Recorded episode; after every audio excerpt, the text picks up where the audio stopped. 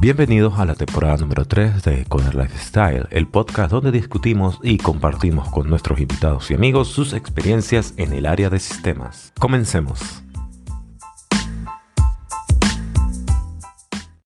Bienvenidos a otros titulares y hoy vamos a hablar sobre un evento que sucedió reciente, es acerca de Unity y su cambio de políticas. Pero en principio tenemos que saber qué es Unity, ¿no? ¿Qué, ¿De qué se trata esto? Claro, Joe, cuéntanos un poquito.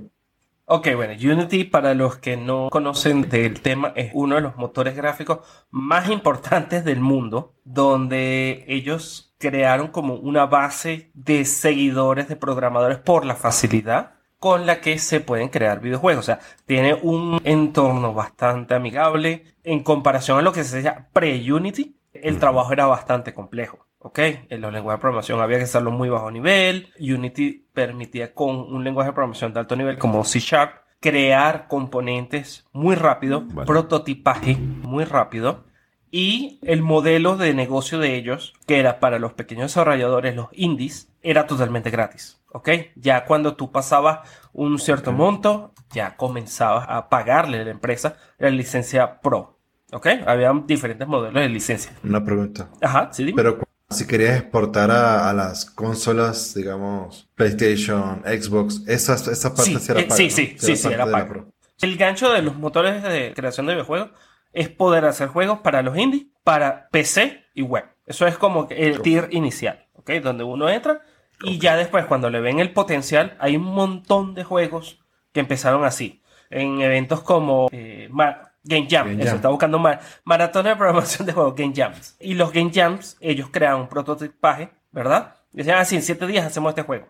Con un motor de estos, puede ser Unity, Unreal, Godot, hay montones de, de, eh, motores. Y uno de los grandes ganchos de Unity son dos. Es la facilidad de uso y el modelo de negocio. Ahora, vamos a entrar en polémica porque Unity es noticia. Claro. Porque ellos decidieron cambiar el modelo de negocio. ¿Ok? Anteriormente venía el desarrollador, hacía su juego en Unity y lo distribuía, ¿sí? Vamos a decir un juego gratis, ¿ok? Ahora, con el nuevo modelo de Unity, cuando pasaba de cierta cantidad de instalaciones, vamos a decir, tengo mil usuarios, tú le tienes que pagar a Unity por cada instalación. instalas, correcto. Exacto. Cuando digo uno, es el desarrollador. Sí. ¿Ok?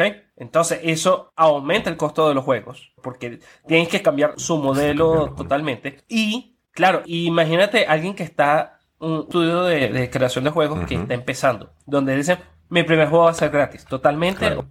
O los juegos que son MOBAs. O los free to play también, ¿no? Que o free to play, exacto. Normalmente ese tipo de juegos Sí, son gratis. claro. O sea, tienen miles, millones de usuarios y no cobran nada. Entonces ahora estás obligando a los desarrolladores pagar una comisión por cada instalación. Claro, que eso es lo inconsciente, ¿no? O sea, una cosa son las ventas del juego, ¿verdad? Viene José Luis, quiere jugar esto, Correcto.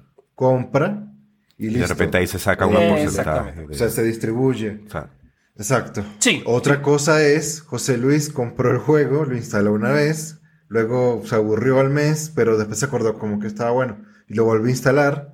Eso le estás cobrando dos veces al desarrollador y por eso es que esa política eh, no está bien, ¿no? Es, Eh, es un, es es- un cash grab, es, un, Eh, Bueno, sí. Exactamente. es grit. Es bastante. Sí, supuestamente eh, entre las noticias es que ellos iban a tener controlado cómo las personas, ah, si lo instalabas por dos veces, etcétera. Pero sabemos Sí. que eso de, de- en este, eh, como que Sí, en este pero- campo es como que ellos dicen y después salen la y después tratan de hacer. Y después tratan de hacer, sí. El plot twist es que el, CEO de Unity De Electronic era CEO Arts. de Electronic Arts, que fue el mismo tipo que dijo que por qué no le cobramos a la gente cada vez que haga un reload de su arma En en, Battlefield.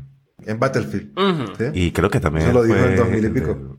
auspiciante de, la, de los loot boxes. Correcto. Entonces, Entonces estamos hablando de que ya tenemos la fuente del mal. sí, esa- esas idiotas salen de un solo sitio. Bueno, entonces esta noticia del cambio de política, pues no es de esta semana, es de la semana pasada. Ahora, Correcto, ¿qué correcto. es lo que ha llamado la atención? Que toda esta semana, después que se dio esa noticia, todos los desarrolladores del mundo se pusieron de acuerdo y dijeron, no, no vamos a aceptar esto. Y comenzaron a buscar soluciones, tanto como boicotear, Borrar los juegos también. hay borrar los juegos. Dijeron, la política iba a ser vigente a partir del 24 de enero, si mal no me equivoco. 24 de enero del año que viene. El 23 de enero iban a borrar los juegos.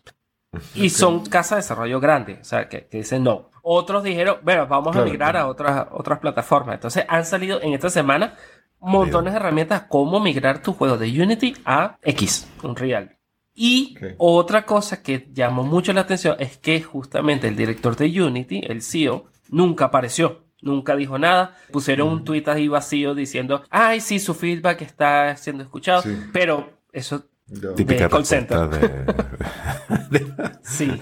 de corporativas. De. Eso hizo que la gente se molestara mucho más. El día de ayer salió un comunicado, esta vez sí firmado por su CEO, donde comienza diciendo, quiero comenzar diciendo, lo siento.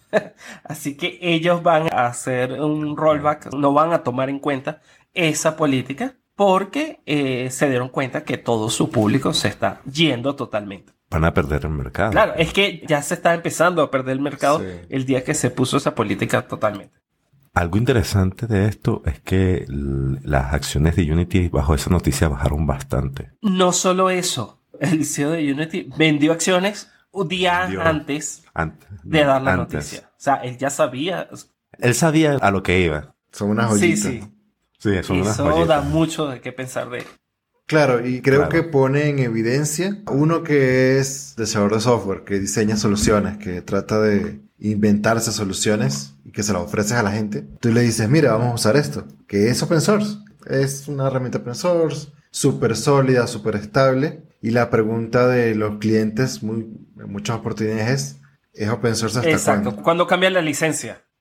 Correcto. Y uno dice, ¿por qué va a cambiar? O sea, ¿qué va a cambiar si es un proyecto open source que está bueno, bonito y, y bien hecho? Y ping, salen ese tipo de vainas que confirman ese tipo de, de preocupación. Bueno, tú sabes que eso es un mito. Un mito, el open source igual a gratis. No, no, mito, es que sean diferentes la- las concepciones. Exacto, porque, claro, Ajá. pero todo el mundo Claro. cree que open source va a ser gratis para siempre todo. Me va a alcanzar para todos los usuarios que me dé la gana. Y no.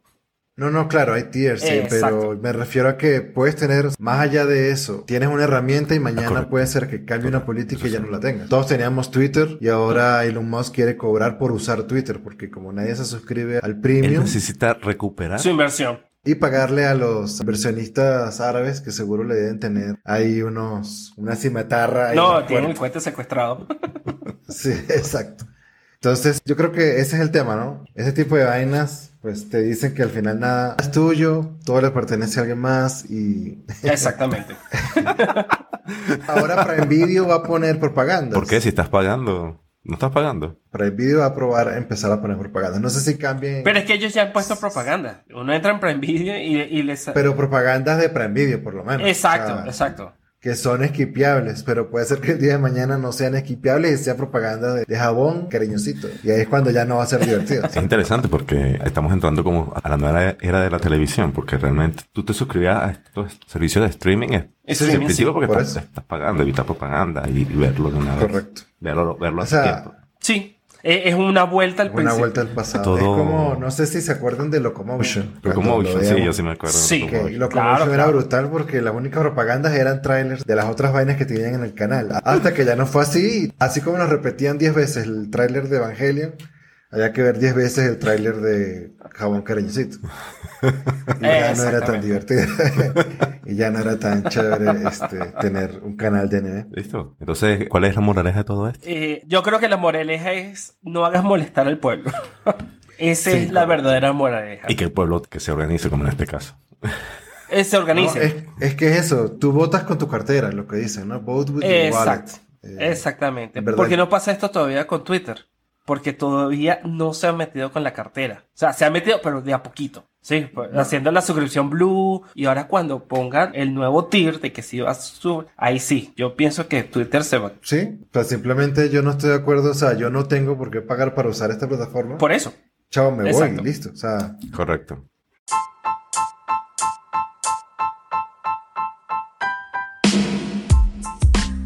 eso fue todo por hoy.